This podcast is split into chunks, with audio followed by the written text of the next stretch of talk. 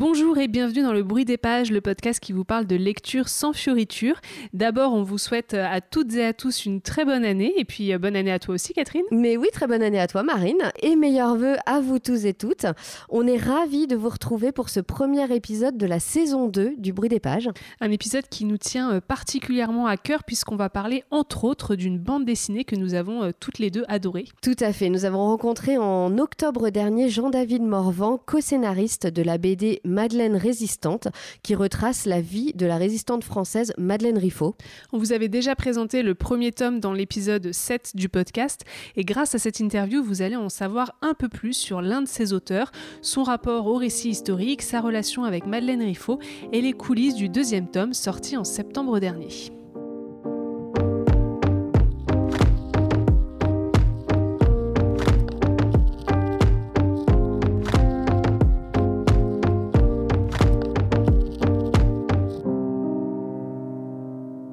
M'appelle Jean-David Morvan, je suis scénariste de bande dessinée. Euh, depuis 30 ans, parce que mon premier album est sorti en 93, hein, ça, me paraît bizarre. Et ici, on est euh, chez euh, Madeleine Riffaut, parce que je fais une bande dessinée avec cette ancienne résistante, mais la, série s'appelle Madeleine Résistante, parce qu'elle est toujours résistante, en fait. C'est plus un trait de caractère qu'une fonction pendant la guerre. Voilà, je travaille sur cette série avec elle depuis, depuis 2017. Le premier album est sorti en 2021, et elle est juste en dessous de nous, là. On est dans, dans un de ses appartements, et et c'est vraiment quelque chose qui m'occupe beaucoup de travailler avec Madeleine, euh, au-delà même de, du travail sur la bande dessinée, s'occuper d'elle. On est devenu presque une famille, donc c'est euh, c'est mon deuxième métier, c'est Madeleine Riffaut, on va dire. Quand on regarde votre parcours, la première chose qui euh, nous frappe, c'est vraiment la quantité, la diversité de tous les ouvrages que vous avez publiés. Euh, on passe de la science-fiction à la BD d'aventure, euh, héroïque fantasy. Est-ce que vous avez un genre de prédilection? Non, j'en ai pas. J'ai fait ce métier parce que j'aimais et la bande dessinée et le fait de ne pas faire deux, deux, fois la même chose dans la semaine. Donc en fait, pendant très longtemps, j'ai plusieurs séries de front et ça me permettait euh, de changer chaque jour d'ambiance. Je pouvais faire une BD euh, très triste euh, le lundi et passer sur quelque chose de drôle le mardi et donc et, faire de et faire de, la SF un peu un peu un peu sociétal on va dire le mercredi. Donc c'était vraiment ça qui me qui me plaisait dans ce métier. C'est aussi pour ça que je suis pas devenu dessinateur, outre le fait que j'étais peut-être pas assez bon dessinateur. Mais j'ai pas continué dans la voie du dessin parce que je me suis rendu compte que pour faire un album, ça allait me prendre un an à chaque fois, au minimum et qu'en tant que scénariste, je pouvais passer d'un univers à l'autre euh, à toute vitesse. Donc ça, c'était vraiment, euh, c'est constitutif de mon choix de, de, faire du scénario. Passer d'un univers à l'autre comme ça, euh, sur la même semaine, c'est pas compliqué? Bah pour moi, non, je crois que je suis fait comme ça, donc c'est pas, c'est naturel en fait. Donc euh, c'est pour ça que j'ai fait comme ça. Je ne sais pas si, euh, si je suis fait pour ça et c'est pour ça que j'ai fait ce métier ou si c'est en faisant de faire ce, ce, métier que mon cerveau il s'est formaté comme ça. C'est difficile à dire euh, dans quel sens ça s'est fait, mais ce qui est sûr c'est que pour moi c'est pas vraiment un, c'est pas vraiment un problème. Alors si je ne me trompe pas, vous avez publié plus de 300 œuvres, mais il y a un genre en particulier qui semble quand même un peu se démarquer dans tout votre travail, c'est euh, celui de la guerre et du récit historique. Qu'est-ce qui vous attire dans ces, euh, dans ces genres? Bon, En fait, ce qui est intéressant, c'est que même quand j'ai été réputé pour être un scénariste de science-fiction, euh, mes, BD parlaient de la guerre euh, et de tous ces univers-là, de la démocratie. J'ai rarement fait une bande dessinée qui parlait pas de résistance d'une certaine manière. Tous mes héros étaient des résistants, mais je les, transposais dans d'autres univers. Mais j'ai toujours utilisé et l'actualité, dans Sillage beaucoup, et, euh, l'histoire pour créer des scénarios. Donc finalement, ce qui a changé aujourd'hui avec Madeleine, avec Adieu Birkenau, avec la ferme de l'enfant loup ou des, autres livres que je fais euh, sur, euh, sur ce sujet-là, c'est que j'ai juste rapproché mes personnages de leur réalité historique. C'est venu beaucoup aussi du fait que je me suis rendu compte un jour que cette euh, Madeleine Riffola que j'avais eu la chance de rencontrer, j'avais un peu forcé le destin, on en parlera peut-être, mais était aussi le même personnage que Nevis, mon héroïne de sillage, qui a une grande série de science-fiction que, que j'ai commencé en 98 avec Philippe Boucher et qui en fait je, me suis rendu compte qu'elle existait vraiment, cette Nevis-là, et c'était Madeleine Riffaut, c'est le même caractère, le même parcours, euh, et, ça, c'était complètement fou. Donc voilà, j'ai rencontré mon héroïne, ce qui est assez rare dans la vie, je pense. ce qui doit être quand même vraiment très, très chouette. Quoi. Ben, c'est génial, mais surtout au début, je ne me rendais pas compte. C'est-à-dire, quand j'ai contacté Madeleine, je ne savais pas pourquoi je la contactais, parce que je l'avais vue dans un documentaire qui s'appelle Résistante, dans lequel il y a trois résistantes, euh, Marie-Jo Chambard-Delauve, Cécile Roltanguy et Madeleine. Et j'ai vraiment ressenti le besoin de la contacter, mais je savais pas exactement pourquoi, parce que des documentaires, j'en ai vu plein et j'ai des, milliers et j'ai jamais contacté les gens. Mais là, il y avait une sorte d'urgence euh, à la, à la contacter, aussi parce qu'elle était encore vivante, c'était quand même assez important. Et c'est au fur et à mesure que je me suis rendu compte que c'était euh, Nevis, quoi. Et, mais, mais sur l'instant, c'était euh, presque instinctif, c'est quelque chose, c'est mon inconscient qui a parlé sans doute. Comme vous le disiez, on est ici euh, chez Madeleine euh, Riffaut. Le tome 2 de Madeleine Résistante euh, est sorti il y a quelques mois. À peine À peine, Même hein, pas un mois, ouais, un mois, non, bah oui, d'arriver, ouais, ouais. c'est vrai, on est encore en octobre. Mais pour revenir au, au tout début, comment euh, ça s'est passé, euh, les débuts du premier et ce deuxième volet? Bah, je peux raconter comment j'ai rencontré Madeleine parce qu'on l'a un petit peu euh, évoqué. En fait, euh, je l'ai donc vue à la télé. J'avais besoin de son numéro de téléphone, donc j'ai, appelé un, un copain qui s'appelle Renaud Saint-Cric, qui est, euh, qui est journaliste en fait, euh, que, j'avais rencontré quand je travaillais sur Spirou. On était allé au, Japon ensemble quand j'avais fait le Spirou euh, à Tokyo. Donc on avait fait un voyage de presse. Il était avec nous, on avait bien rigolé. Et là, je me suis dit, bah, je vais lui demander euh, si en tant que journaliste, il peut pas. me trouver le numéro de Madeleine Riffaut. Donc, il me le trouve au bout de 15 jours. J'appelle chez Madeleine. Je prends un peu mon courage à deux mains. Je suis pas un grand fan du téléphone en plus. Et donc, euh, j'appelle Madeleine. Elle me dit euh, Qui êtes-vous? Je dis Je suis Jean-David Morvan. Je fais de la bande dessinée. Ah, de la bande dessinée, n'importe quoi. On m'aura mise à toutes les sauces. Alors, euh, voilà. Et d'abord, euh, comment est-ce que vous avez eu mon numéro? Bah, euh, J'ai demandé à un copain. Il me l'a donné. Et bah, vous êtes bien bête parce que je suis dans l'annuaire. Voilà. Alors maintenant, je suis occupé. Rappelez-moi euh, la semaine prochaine. Donc, euh, voilà, elle me raccroche. Bon. Maintenant, je sais qu'avec Madeleine, c'est comme ça. C'est comme quand on arrive dans un bar en Irlande, j'imagine. J'y suis jamais allé. Mais il faut déjà se battre avec les mecs avant d'être copains. C'est ça le début, en fait. Donc, euh, si elle voit qu'on a le caractère, on y va. Donc, je l'ai rappelé 15 jours après, parce que, comme je dis toujours, une fessée par semaine me suffit. Donc, j'ai laissé passer un peu le temps. Et puis là, tout avait changé. Elle m'a dit Ah, J'ai parlé avec euh, mon pote Georges Amat, qui est un réalisateur qui a fait des films sur elle, un mec super. Et euh, il m'a dit Ah, Madeleine, vraiment, en vieillissant, tu deviens complètement conne. Je pensais pas que tu deviendrais conne comme ça. Euh, la bande dessinée, c'est vachement bien pour continuer la mission que tu demandé de faire euh, Raymond Aubrac, euh, c'est-à-dire de transmettre la résistance pour qu'on n'oublie pas nos copains, la libération de Paris par les Français et tout. Donc, fais cette BD, rappelle le mec. donc, elle pouvait pas me rappeler parce qu'elle le disait pas à l'époque, mais elle était aveugle, donc elle pouvait pas noter. Elle est toujours d'ailleurs, mais elle peut pas noter les numéros de téléphone.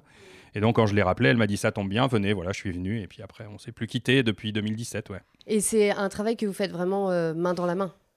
Exact, euh, c'est hyper important. Bah là déjà, euh, tout à l'heure, je vais descendre et puis on va travailler sur le tome 5 parce que le, le 4 est déjà euh, quasi bouclé. Donc euh, on, doit, on doit travailler sur le 5 euh, pour mettre bien en, bien en ordre euh, sa mémoire. C'est pas compliqué, mais les scènes qu'on veut mettre en avant, etc. Donc euh, oui, on travaille vraiment ensemble euh, tout le temps et puis euh, elle aime ça et moi aussi. Donc euh, voilà, c'est génial, ça va être une belle après-midi de travail. C'est génial. Puis il y a toujours des petits détails qui reviennent, des choses. euh, parce que je sais tout en fait. Ça fait 7 ans, 6 ans que je travaille avec elle. Donc je sais à peu près toute sa vie, euh, mais, euh, mais quand même, elle a des détails qui reviennent de temps en temps, des choses qui sont importantes dans la BD aussi. Oui, il y a une des choses qui nous a beaucoup plu dans les, dans les tomes de, de Madeleine Résistante, c'est qu'on sent euh, vraiment la personnalité de Madeleine émerger du texte et euh, on sent que c'est un récit euh, direct, une, une transmission. Voilà, c'est vraiment, on a l'impression de la voir en face de nous, nous raconter l'histoire. Il y a des ellipses, des fois elle avance, elle recule. Du coup, vous, en tant que scénariste, quel rôle vous vous êtes donné dans l'écriture de ces, de ces BD Le rôle de scénariste. c'est tout bêtement. J'ai pas vraiment besoin de remettre en forme ce qu'elle me dit parce que elle est hyper pertinente. Elle a été reporter de guerre pendant 50 piges. euh, elle sait écrire des histoires, elle a écrit des romans. Euh, Nous, on, a, on, dit que notre BD est un succès et c'est bien, on est content et pourvu que ça dure et que ça continue. Mais elle, elle a vendu son livre Les linges de la nuit en 74 à un million d'exemplaires. Donc elle, elle était plus que les 700 000. Donc, euh, donc elle sait écrire des histoires, elle sait. Donc euh, c'est parfait en fait quand elle raconte. euh, euh, c'est chez Erazade, comme dit Dominique Bertaille, le dessinateur, euh, c'est vraiment sans fin, quoi. Elle sait raconter les histoires à mort. Moi, après, j'amène le côté BD. Je fais aussi la mise en scène euh, pour Dominique. euh, Je, réfléchis aux scènes visuellement, euh, comment je peux les optimiser. Après, Dominique, il vient remettre une couche dessus. Donc, c'est vraiment un travail tout- tous les trois, finalement. euh, même si Dominique n'est pas avec nous, euh, quand je lui envoie, moi, euh, tout, ce que j'ai écrit, j'écris tous les dialogues, toutes les cases, tout, est préparé. Et après, lui, il peut adapter un peu, évidemment, mais. euh, mais on fait vraiment le boulot euh, tous les trois. Ça, c'est les trois couches euh, qui sont vraiment importantes. Euh, moi, j'ai aussi un regard extérieur sur la vie de Madeleine que je connais bien. Je lui dis ça, on pourrait peut-être.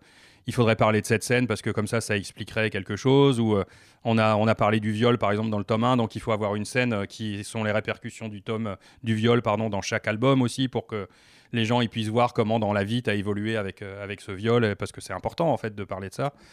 D'en parler naturellement comme elle en parle et d'une manière un peu, non pas détachée du tout, mais, euh, mais forte parce qu'elle a, elle a, elle a 80 ans de réflexion euh, sur, sur, ce, sur ce que ça a été d'être violée. Donc c'est important aussi. euh. pour les gens, je pense, euh, pour les femmes particulièrement, mais même pour les hommes, de comprendre à quel point c'est traumatisant et tout ça. Donc euh, voilà, on, a tiré des fils dès le tome 1 et puis on, continue. Donc il faut que je sois vigilant à ce que chaque, chaque fil qu'on a commencé à tirer ait, un petit nœud dans, chaque, dans chacun des albums. Donc voilà, on fait attention à ça. Et sinon, pour ce qui est de reconnaître Madeleine, c'est mon travail principal. Quand je fais de la BD sur les gens, donc on va appeler ça un biomic, un comics biographique en fait, mais j'essaye vraiment de euh, ne pas raconter l'histoire neutre. Voilà, j'essaye de raconter la personne parce que chacun a un caractère différent. Quand je fais des trucs sur les photographes, j'essaye que les photographes euh, euh, ce soit eux, même si c'est Kappa qui est mort, si c'est Cartier-Bresson qui est mort, si c'est Steve McCurry qui est encore vivant, et si c'est Madeleine, si c'est Ginette, il faut que ce soit des gens différents, quoi. Donc, donc ça, ça m'intéresse vraiment. Et puis pour Madeleine, l'intuition que j'ai eue, qui était assez folle, euh, c'est de dire je vais, euh, je, vais, je vais tutoyer le lecteur dans la BD, c'est-à-dire qu'on va. Euh, c'est un truc que j'avais lu en BD, j'en ai beaucoup lu des BD, mais j'avais jamais lu ça. Je vais m'adresser au lecteur comme si elle, elle me parlait. Mais normalement, au bout de la cinquième page, le lecteur, il oublie que c'est à moi qu'elle parle et il pense que c'est à lui. Donc, donc c'est ça qui est génial et c'est une intuition qui est, qui est venue toute seule. C'est parce qu'elle me tutoie. Quand j'entends des, des, enregistrements qu'on a fait au temps où elle me vous voyait, ça me fait, ça me fait bizarre. Mais donc, donc il y a ce lien direct avec le lecteur et j'essaye de retrouver la musique de Madeleine, en fait, ce qu'elle, euh, la manière dont elle parle, etc. Donc tout n'est pas des phrases de Madeleine. Mais euh, même quand je, moi j'écris du Madeleine, euh, il faut que ça ressonne comme du Madeleine. Voilà. Et donc ça, c'est, ce que j'aime bien faire dans, dans un bouquin qui était chez Delcourt sur un génial photographe qui s'appelle Stanley Green. La phrase culte qu'ils ont choisie pour mettre derrière l'album et que les journaux ont repris quand on a fait la promo, c'était une phrase de moi. Mais, euh, mais personne ne le sait parce que visiblement ça ressemblait à ce que Stanley Green aurait pu dire. Mais j'ai lu nulle part qu'il l'avait dite, mais ça m'a semblé tellement évident à ce moment-là de, l'histoire que j'ai écrit cette phrase dans son style, quoi. Voilà. Et en fait, euh, bah, on a l'impression que ça passe, mais ça me fait toujours rigoler ce genre de truc. Mais c'est que je réussis bien mon boulot, c'est-à-dire que je réussis à, à rentrer dans les personnages, c'est ce qui m'intéresse le plus. Ouais, à bien capter leur, euh, leur personnalité. Exactement, mais c'est pour ça dans Adieu Birkenau, si on en parle deux secondes, il me semblait important. J'avais, j'avais lu euh, évidemment Retour à Birkenau euh, qu'elle, a, fait euh, avec, avec Marion Ruggieri. Et puis, et puis après, je l'ai vu Ginette dans, chez Ruquier à l'époque. Et j'ai trouvé que c'était bizarre parce que je, je, voyais bien le livre est super, est formidable. Mais dans le livre, je trouvais qu'on voyait pas Ginette, c'est-à-dire qu'on voyait pas son caractère, qui est vraiment, euh, quelle, est, euh, quelle est sa manière de penser, de vivre, de parler. Je trouvais qu'on avait un témoignage balèze d'elle, mais quand on la voyait, elle dégageait aussi autre chose en plus que ça. Et c'est pour ça que quand j'ai fait la BD, j'ai eu la chance de la rencontrer et de travailler avec elle. Je me suis dit, c'est ça que je veux faire. C'est-à-dire, je veux à la fois raconter son histoire, mais aussi la raconter parce que c'est un personnage unique qui a survécu à la Shoah. Et donc, et donc il faut qu'on voit que c'est des individualités aussi, que c'est pas une histoire globale de tout le monde aussi. On raconte l'histoire des gens, quoi. Donc, euh, et c'est ça qui est touchant finalement. Donc, donc voilà, c'est vraiment le, le plus gros de mon travail, il est là, je pense. D'ailleurs, je trouve qu'une des différences qu'il y a entre justement le livre Retour à Birkenau et la BD, c'est qu'on sent peut-être plus l'humour. Euh, alors, je ne sais pas si c'est le cas, moi, pour, pour l'instant, j'ai pas encore vu d'interview de, mm. Ginette, mais euh, ça vaut le coup. je trouve que euh, dans la BD, on sent qu'elle a vraiment un sens de l'humour. Enfin voilà, c'est quelqu'un qui aime bien, qui aime bien rire. Elle est extraordinaire. nous, elle, bah, les anecdotes qui sont dans, la BD. Qui, elle nous a fait rire à Birkenau quand on était ensemble à Birkenau. Elle nous a, elle nous a fait rigoler. Il faut, quand même y aller, quoi. Et donc, en fait, elle sait très bien faire rire et puis faire redescendre euh, et devenir tragique d'un coup. Donc, ça aussi, je l'ai cherché dans la BD, vraiment dans le scénario, pour, euh, pour avoir du rythme aussi. Pour, euh, ça, c'est aussi hyper important. Quand, quand j'ai trop de scènes trop fortes, en fait, dans, dans, dans, un album, on s'habitue à la puissance des scènes et finalement, ça, devient, ça devient un encéphalogramme plat, quoi. Et c'est pas bon. Donc, il faut, faut toujours trouver comment donner du rythme. Ça, c'est mon boulot aussi. voilà, ça, c'est mon boulot de scénariste aussi. De... Aucun lecteur ne lit à la même vitesse. Euh, mais moi, il faut que je force, selon la vitesse du lecteur, à ralentir, à accélérer, à rire au bon moment, euh, chacun selon son rythme. Et ça, c'est un boulot euh, compliqué. Avec le temps, j'y arrive pas trop mal, mais j'ai l'impression que tous ces bouquins que j'ai fait avant, puisqu'on en parlait, j'ai jamais vraiment compté combien c'était. Ça doit être entre 250 et 300, mais j'ai l'impression aujourd'hui que tous ces bouquins-là, ils m'ont servi à apprendre à faire les livres que je fais aujourd'hui. Voilà. Que ça, c'était un grand entraînement, difficile, long, avec des erreurs et tout, mais qu'aujourd'hui, quand j'ai recueilli la parole de de Madeleine, de, Ginette, euh, je, peux leur offrir une sorte de capacité à faire leur autobiographie d'une certaine manière, que je suis capable de le faire techniquement, et ça c'est quand même important. Du coup, on, parlait là de tous ces, toutes ces BD faites jusque-là. Vous avez travaillé avec beaucoup de dessinateurs, pas forcément un dessinateur attitré. Comment ça se passe les, collaborations de manière générale du coup à chaque fois avec un dessinateur différent? Bah c'est toujours différent, c'est ça qui est bien. C'est comme un couple en fait, euh, ça se passe bien, pas bien. Euh, ça peut se passer bien au début, moins bien sur la longueur, on ne sait pas. Euh, voilà, c'est une c'est une habitude, une manière de travailler que qu'on se crée soi-même, ce qui est plutôt bien en BD, c'est-à-dire qu'il n'y a pas de règles sur la bande dessinée, il a pas on ne nous a jamais dit c'est comme ça qu'il faut faire et pas autrement. Donc en fait, on peut adapter en permanence euh, les choses. Sur, euh, souvent, moi j'écris dans un tableau, donc j'écris case par case tout ce qui se passe, tous les dialogues, tout ce qu'il y a. Après, les dialogues, moi j'ai toujours besoin d'y revenir. Mon premier jet de dialogue, j'en suis jamais content quand je le relis, donc je, je le finalement jusqu'au jusqu'au moment où le bouquin part à l'impression, donc je peux changer 50 fois les dialogues pour les rendre plus naturels, plus vivants. J'aime pas ce qu'on appelle les dialogues ciselés, par exemple. J'aime pas. Euh, j'aime bien que ce soit naturel. Voilà, j'aime pas faire du audiard. Euh, je trouve que c'est artificiel. Lui, il le faisait bien, mais mais pourquoi faire comme lui? Et donc, euh, j'essaye que ce soit le plus naturel possible et qu'on qu'on lise un truc et que les idées, c'est ce qui m'importe, c'est que les idées s'enchaînent facilement et qu'on n'ait pas de rupture et qu'on avance dans le livre. Et donc, je travaille vraiment les dialogues là-dessus, sur le naturel, de la, sur le côté parlé de la chose, finalement. Et donc, euh, bah, avec les dessinateurs, euh, le plus souvent, euh, on, se choisit, c'est-à-dire, bon, on se dit, on pourrait faire ça ensemble. Moi, je j'écris rien, en fait, avant de commencer à écrire mon scénario, donc j'ai jamais de notes ni rien. J'ai en tête tous mes scénarios, tous mes trucs que j'ai envie de faire, et quand je rencontre un dessinateur, je me dis, tiens, ça, ça collerait bien pour tel projet. Et à partir de là, je commence à le développer pour, pour lui, d'une certaine manière. Alors, il y en a que j'ai commencé et qui finalement sont passés à d'autres, mais en général, c'est comme ça que ça se passe. Et donc, je crée vraiment euh, les scénarios pour les gens parce qu'il y a des points forts et des points faibles chez tout le monde, chez moi aussi, et chez les dessinateurs aussi. Et donc, j'essaye d'adapter toujours le scénario euh, à la personne que j'ai pour euh, que l'émotion, on va dire, puisque c'est ça qui m'intéresse maintenant, passe voilà, entre Madeleine. donc Dominique Bertail et puis Adieu Birkenau et Fa Sesc, les dessinateurs. C'est pas le même genre de dessin, donc c'est pas le même genre de narration. Et je sais euh, les points forts de l'un et les points forts de l'autre et les points faibles, mais du coup, j'essaye que le résultat soit quand même le même à la lecture. C'est-à-dire que c'est moi qui compense. Des fois, euh, si, euh, si je vois qu'à un endroit, il faut rajouter un texte pour qu'on comprenne bien une émotion ou quelque chose, je le fais. Et si par contre, bah, le, texte, il est, il est pas utile parce que le dessin suffit à lui-même, hop, je l'enlève. Donc c'est un travail d'adaptation permanente, comme je disais, jusqu'au moment où on envoie le bouquin en impression. C'est pour ça que je veux pas aujourd'hui qu'on dessine Nébule directement sur les planches. Ça me permet d'en enlever, d'en rajouter. C'est une sorte de puzzle euh, permanent. Pour qu'on arrive euh, à un moment, moi en tant que lecteur, comme je suis lecteur de BD, j'en lis beaucoup, pour que je me dise là c'est bon, si moi je lis ça, euh, je vais être touché à ce moment-là, ça va marcher, ça va fonctionner. Et ça, je, ça, je suis obligé de m'éloigner à ce moment-là de la... De, comment je vais expliquer ça? Je suis Madeleine Riffaut quand j'écris Madeleine Riffaut, mais mais euh, je dois aussi me positionner en tant que lecteur. C'est-à-dire me dire, me sortir de Madeleine Riffaut et me dire si je suis un lecteur, qu'est-ce que je comprends, qu'est-ce que je ressens, euh, est-ce que ça fonctionne, est-ce que ça fonctionne pas, est-ce que là, faut pas deux pages au lieu d'une ou voilà. Donc j'essaye aussi de réfléchir comme ça. Donc c'est un travail un peu schizophrénique, mais qui est, euh, vachement intéressant. Et ça, ça, la manière dont j'écris avec les dessinateurs influe, même si j'ai quasiment toujours la même, la même structure pour, pour écrire. Euh, ce que je mets à l'intérieur euh, est, différent selon les gens. Donc oui, à un moment, euh, quand, quand je connais bien les dessinateurs, je, sais ce qu'il faut que je leur explique. Certains ont plus besoin de comprendre les motivations des personnages. D'autres, j'ai juste besoin de leur dire quelle, quelle, tête ils font. Ça dépend, en fait. donc voilà, ça, avec l'habitude, c'est comme ça. Et puis après, moi, mon plaisir dans la vie, ça a été d'aller chercher des dessinateurs dans le monde entier parce que ça me faisait voyager en Corée, au Japon, en Amérique du Sud. Ça, c'était absolument génial. Maintenant, je voyage plus trop parce que je m'occupe de Madeleine, mais mais c'est bien, c'est des phases dans la vie, c'est chouette. Et du coup, sur Madeleine précisément, euh, le travail avec euh, Dominique Bertaille, comment ça se passe? Bah bien. bon bah super. voilà, il est en train de storyboarder le tome 3 là à toute vitesse parce qu'il doit sortir euh, il doit sortir le 23 août 2024 qui est une date importante parce que le 23 août 2024 deux jours plus tard c'est c'est les, les 80 ans de la libération de Paris et puis le 23 août donc deux jours avant c'est le jour où Madeleine a pris un train au but de Chaumont, où elle a fait 80 prisonniers. Elle a été faite lieutenant sous le feu. Et donc, elle s'est rendue compte ce jour-là qu'elle avait 20 ans.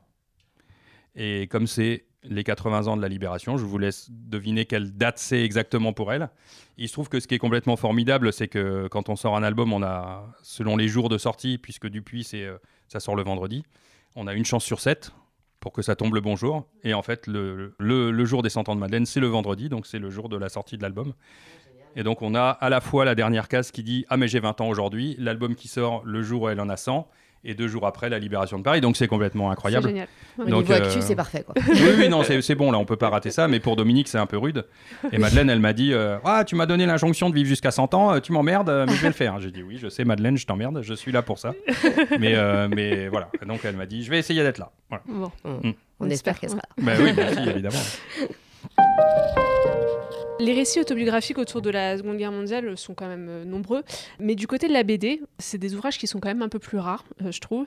Est-ce que vous pensez euh, justement pouvoir toucher un nouveau public avec, avec ce format On pense peut-être particulièrement aux jeunes qui vont aller naturellement plus vers la BD. C'est ce que Madeleine et Ginette disent, et c'est ce qu'elles n'avaient pas conceptualisé au début, parce qu'elles, elles ont lu des BD quand elles étaient jeunes. Comme il y en a une qui a 98 ans et l'autre 99, ça fait longtemps qu'elles étaient jeunes. Donc, euh, en fait, euh, pour elles, la BD, c'était pas du tout, euh, ça n'avait rien à voir. Ginette, elle dit, oh, mais la BD, c'est une histoire, c'est des histoires rigolotes. Vous allez pas raconter mon histoire d'une manière rigolote. Elle avait ça dans la tête. Et puis là, aujourd'hui, euh, euh, elle fait, euh, elle fait, euh, elle va dans les écoles et elle a dit à Victor Maté, mon, mon co-scénariste, elle lui a dit, euh, ah mais en fait, euh, maintenant, à chaque fois que je vais dans les écoles, les élèves, il y a plein d'élèves qui viennent me faire dédicacer la BD. Donc je sais pas si c'est moi qui suis une superstar ou si vous avez vraiment bien fait le boulot. Donc on lui dit bah c'est toi d'abord. Et puis après nous on n'a pas trop raté le truc. Mais donc elles se rendent compte toutes les deux et Madeleine aussi parce que il y a plein de retours positifs sur la BD, plein de choses magnifiques, même des gens, euh, des familles qu'elle a connues, euh, des gens dont on parle dans la BD qui, ont retrouvé son contact, qui l'ont appelé, donc on a retrouvé plein de gens, donc euh, c'est hyper positif. Elles se sont rendues compte à quel point on pouvait transmettre par la bande dessinée, donc effectivement ça marche très bien. Après, pas seulement les jeunes, mais aussi les jeunes, ouais, tout le monde, je pense, peut, lire, peut lire ces bandes dessinées-là, à condition de d'oser le faire et pas de se dire c'est encore une BD de plus euh, sur la Seconde Guerre mondiale parce qu'il y en a beaucoup. Mais peut-être que la différence de ce qu'on fait avec Dominique ou avec, euh, avec mes, mes camarades sur, euh, sur Birkenau, je sais pas, mais je dirais qu'on essaye de mettre du genre dans le, dans le récit historique, c'est-à-dire de pas faire ce que moi j'appelle des BD Wikipédia, j'en lis un peu trop ces derniers temps, où, où on prend une photo du- du- d'un personnage et puis on écrit sa, sa vie en dessous, et puis euh, c'est pas très vivant, mais nous on essaye de faire vraiment de la BD de genre, c'est-à-dire qu'on on amène euh, le rythme, l'émotion, on a l'impression de lire, euh, de, lire un, un polar ou j'en sais rien, mais il faut qu'on soit pris dans l'histoire. quoi. C'est pas une lecture euh, de l'extérieur, on essaye vraiment de, de- faire rentrer le, le lecteur avec Madeleine. Ce qui est d'autant plus compliqué, c'est que tout, a priori tous les gens qui lisent savent qu'elle est vivante aujourd'hui. Donc je sais que je peux pas jouer sur la corde sensible de dire est-ce qu'elle va mourir ou pas. Ça, ça marche pas comme suspense. Mais, euh, mais les gens, ils sont quand même totalement pris par euh, l'histoire de Madeleine. Ils ont peur pour elle, ils tremblent pour elle, ça marche. Et ça, c'est parce qu'on fait une narration euh, qui, qui, qui va dans ce sens-là, en fait. Oui, c'est ce que j'allais dire, hein, ça, marche, ça marche vraiment bien. Et en effet, même connaissant, parce que Mm. donc moi, avant le premier tome, je connaissais pas du tout Ouais, l'histoire de Madeleine, donc Mm. je l'ai découverte Mm. grâce à la BD. Mais évidemment, euh, bah, après, je suis, euh, Oui, on peut aller voir. je, suis- voilà, sûr. je suis allée voir bah, le, le documentaire euh, sur. euh, Sur les sept vies sur- de Madeleine Riffaut. alors, pas celui-là, celui sur les trois femmes Ouais, Les trois- résistantes. Ouais, celui-là, j'ai enfin, voilà, j'ai lu pas mal de choses. Donc, en gros, on connaît son histoire. Et là, je me suis rendu compte que ce deuxième tome, bah, pareil. Mm. Moi, je suis, je suis à fond et, et je me dis, ah, il me faut, le faut que j'ai la, la suite euh, bientôt. Alors qu'on on sait un peu ce qui se passe Oui, oui. déjà. euh, mais... Bon, après, on en... c'est vrai que dans la BD, la- la- le luxe qu'on a, c'est parce qu'on fait beaucoup de pages, c'est de raconter des détails euh, qui ne peuvent pas mettre dans les documentaires. Donc là, on a vraiment le détail de comment elle écrivait sur son ticket de métro les rendez-vous pour que les Allemands puissent pas les lire. Vraiment des choses qu'on a sans doute rarement lu, lu ou vu sur la résistance. Donc on est vraiment là dans le quotidien de la résistance. Dans le tome 2, c'est ce qu'elle voulait. Ça a été un livre très dur à faire. On y a mis vraiment longtemps et puis elle me l'a fait refaire au moins 15 fois. Euh, mais elle avait raison. Donc, euh, on a changé des trucs toujours au dernier moment et tout. Donc, euh, il y a vraiment, il y a vraiment cette volonté-là de, toucher, d'aller plus loin dans le détail possible, euh, qui n'ont jamais pu faire ni dans un livre, ni dans une, ni dans une BD, ni pardon, ni dans un documentaire. C'est pour ça que je, je pense qu'avec Dominique, on fait vraiment la- l'autobiographie de Madeleine Riffaut, c'est-à-dire qu'on est les outils de Madeleine. euh, qu'elle peut pas utiliser, mais nous on se considère un peu plus que des outils, mais malgré tout on est des outils pour transmettre ce qu'elle a à transmettre. Tout ce qu'on fait est au service de Madeleine, et, euh, et c'est comme ça qu'on se sent bien dans le, dans le boulot, je pense. Et puis en même temps, euh, moi je trouve que ça raconte aussi euh, bah, toute la résistance parce qu'on voit tous les autres, tous les autres personnages qui sont autour d'elle. Enfin moi là, euh, bah, Picpus, euh, je m'y attendais pas et. Euh, elle non plus, elle s'y non, attendait bah pas. non, mais mais enfin je veux dire, on est vraiment dedans et donc il y, a- il y a quand même tout ça qu'on découvre et qui nous qui nous tient. Mais Picpus, c'est un personnage intéressant dans la BD. hein. Je ne vais pas dire ce qui lui arrive, mais c'est vrai qu'on le voit sans le nommer dans le premier tome. Après, on le revoit dans le deuxième où on apprend comment il s'appelle. On a toute son histoire. Donc évidemment, on s'attend pas à ce qui va arriver. Donc, mais, mais on essaye de faire ça aussi sans de, de, de, comment je vais raconter ça, de raconter vraiment leur vie avec avec avec ces, ces, moments super durs. Moi, quand si je suis obligé de le dire, hein, tant pis, mais euh, quand, quand j'ai écrit la dernière scène de Picpus, j'y arrivais pas. Quoi. J'ai mis, euh, je l'ai dit à Madeleine, j'ai mis 15 euh, jours à l'écrire, c'est-à-dire que je me mettais devant et puis je savais, ce qui, je savais exactement ce qui se passait. Je connaissais tout par cœur depuis plusieurs années, mais je n'y arrivais pas quoi, parce que j'avais pas envie qu'il meure. Bah oui. En fait, et c'est comme si moi, quand je l'avais écrit, il était vraiment mort en fait, alors qu'il que il est déjà mort. Hein, c'est pas, il y a sa plaque et tout, on peut le voir. Mais moi, je n'y arrivais pas quoi. Vraiment, j'y arrivais pas. Donc j'ai mis longtemps à l'écrire, ça me faisait mal au cœur de de, de, de, de, bah de tuer Picpus d'une certaine manière. Et c'est... Mais bon, c'est mon boulot, et puis euh, c'est la vérité, donc bah il est mort quand même. Quand même. Mm. Et du coup, à contrario, enfin, vous en parliez tout à l'heure, Ginette et Madeleine, au final, elles ont un peu eu la même réaction quand on leur a proposé d'écrire leur histoire en BD. Elles n'étaient pas très emballées. Oui, c'est vrai. et du coup, euh, est-ce que euh, vice-versa, finalement, ce, genre de récit en BD, ça va pas attirer un nouveau public vers la BD qui, a priori, des, gens qui ne vont pas forcément se pencher euh, sur le rayon bande dessinée? C'est une très bonne question. J'ai l'impression que c'est une, une réflexion que je me suis faite quand on a sorti le premier Madeleine. Et je me suis dit, euh, en fait, on a fait une BD sur Madeleine, mais on aurait fait un livre, donc un documentaire, on aurait fait un essai, on aurait fait des choses comme ça. Euh, ça aurait marché pareil, c'est-à-dire que j'ai pas eu l'impression au moment de la sortie du Madeleine que les gens le voient comme une BD. C'est très difficile à expliquer. Il y a toujours ce côté-là, bande dessinée, qui est un peu dénigrant, quoi, quand. Euh, quand j'ai fait des BD sur les serial killers, euh, il y a des gens qui ont dit Ah bah voilà, n'importe quoi, maintenant on fait de la BD sur les serial killers, comme si c'était dénigrant et que ça allait forcément être nul. Euh, alors qu'il y a plein de documentaires super nuls là-dessus en plus, euh, mais c'est comme si la BD avait pas le droit de traiter des sujets un peu sérieux, et je crois qu'on les a traités d'une manière sérieuse, et pas du tout gore et tout ça, mais c'est et souvent ça arrive. Mais sur Madeleine, c'est pas du tout arrivé. C'était naturel en fait, parce qu'on a eu vraiment là pour le coup euh, tous les journalistes euh, des grands journaux de France qui sont venus voir Madeleine, mais aussi parce que c'est c'est une légende dans leur métier, quoi. C'est une tellement grande euh, journaliste qu'ils avaient envie de rencontrer la légende, quoi. ils sont bien fait engueuler pour la pour certains et c'était bien. Ils étaient contents en plus, donc c'était génial. Mais il y en a un qui a écrit Ça fait du bien de se faire recadrer par la légende, donc c'était c'était très beau, je le remercie encore. Mais aucun, de, aucun de ces gens nous, ont, nous a dit Ah, c'est bizarre que vous l'ayez fait en bande dessinée, c'est pas très sérieux ou quoi. C'est c'est à la fois, je pense que la bande dessinée a pris, euh, a pris euh, quand même quelques jalons euh, de sérieux au fur et à mesure, quoi, et qu'en même temps, pour une fois, alors ça arrive de temps en temps, c'était pas un problème que ce soit une BD. Et à la limite, j'ai jamais entendu ce truc, ah mais quand même en roman c'est mieux parce que ça laisse une grande place à l'imagination. Mais là en fait, il faut pas tellement d'imagination parce que ce qu'il faut c'est montrer les choses. C'est montrer comment c'était parce que sinon on, va, on peut s'imaginer n'importe quoi. Et c'est aussi la grande force de la BD, de montrer le Paris de l'époque, d'essayer de le reconstituer, etc. Donc, euh, donc ouais, je, pense qu'on a vraiment une chance énorme avec cette série. Déjà, ma première chance, c'est d'avoir rencontré Madeleine et qu'elle m'accepte. Mais après, euh, que, que, le, que cette BD devient un livre, alors c'est complètement ridicule à dire. J'ai ma cousine que j'adore un jour qui m'a dit euh, Bon, alors quand est-ce que tu fais vraiment un livre? J'ai dit J'en ai déjà fait 50. Mais c'est ça, en fait, c'est devenu un livre et c'est une bande dessinée, mais c'est pas un problème, quoi. Et c'est pas tout le temps. Hein. Avec euh, Madeleine et puis aussi avec euh, Adieu Birkenau, vous euh, mettez en lumière le parcours de, femmes bah, incroyables. Mmh. comment vous avez pu tisser des liens de confiance suffisamment forts pour qu'elles acceptent de vraiment se livrer à vous? J'en sais rien, comme ça. C'est difficile à dire. avec, avec Madeleine, ça a été tout de suite un déclic, quoi, vraiment. Euh, je sais pas, des fois elle me dit Ah, je vais quand même remettre le blouson que j'avais le jour où je t'ai rencontré pour la première fois, j'aime bien ce blouson. Donc on sent qu'on a un truc en tous les deux, on a 45 ans de différence d'âge, donc euh, mais euh, mais il y a un truc qui est pas du tout un rapport de, de, famille. Enfin, c'est pas ma grand-mère, quoi. C'est pas du tout comme ça, Madeleine. Je dis toujours, euh, si j'avais, je sais pas ce que j'aurais fait pendant la guerre, mais si j'avais rencontré Madeleine, j'aurais fait la guerre avec elle. Ça, j'en suis sûr. Donc, il y a vraiment un déclic, quoi. C'est comme si on était copains. Donc, camarades, j'en sais rien, amis, tout ça va ensemble. C'est assez bizarre, mais c'est comme ça. Et c'est bien parce que ça prouve que l'âge n'est qu'une une vision externe en fait de la chose. Et puis avec Ginette, bah, c'est Victor Maté qui la connaissait euh, mieux que moi. Je les ai accompagnés à Birkenau et je m'entends très bien avec Ginette, mais la vraie relation qu'elle a plus, c'est euh, avec Victor. Moi, je suis plus extérieur. Euh, au truc, bon, on se marre bien quand on se voit, on a chanté des chansons ensemble et tout va bien. j'ai pas, pas de problème relationnel, mais c'est plus l'ami de Victor finalement. Dans le documentaire de Pierre Hurel dont on parlait tout à l'heure, qui s'appelle Résistante, à un moment donné, euh, Cécile Roy-Tanguy euh, a une phrase assez forte comme ça où elle dit Les femmes de la résistance, on les a oubliées. Est-ce qu'aujourd'hui, justement, on tente de réparer cette erreur Et est-ce que c'est un peu aussi le sens de votre démarche avec euh, Madeleine et d'une autre façon du côté des, femmes déportées avec Adieu Birkenau? Oui, puis avant avec Irena, que j'ai fait chez Glénat sur Irena Sendler, qui a sauvé 2500 enfants du ghetto de Varsovie, ou Simone Lagrange, qui a été torturé par Klaus Barbie et qui a, participé au fait de le faire revenir en France.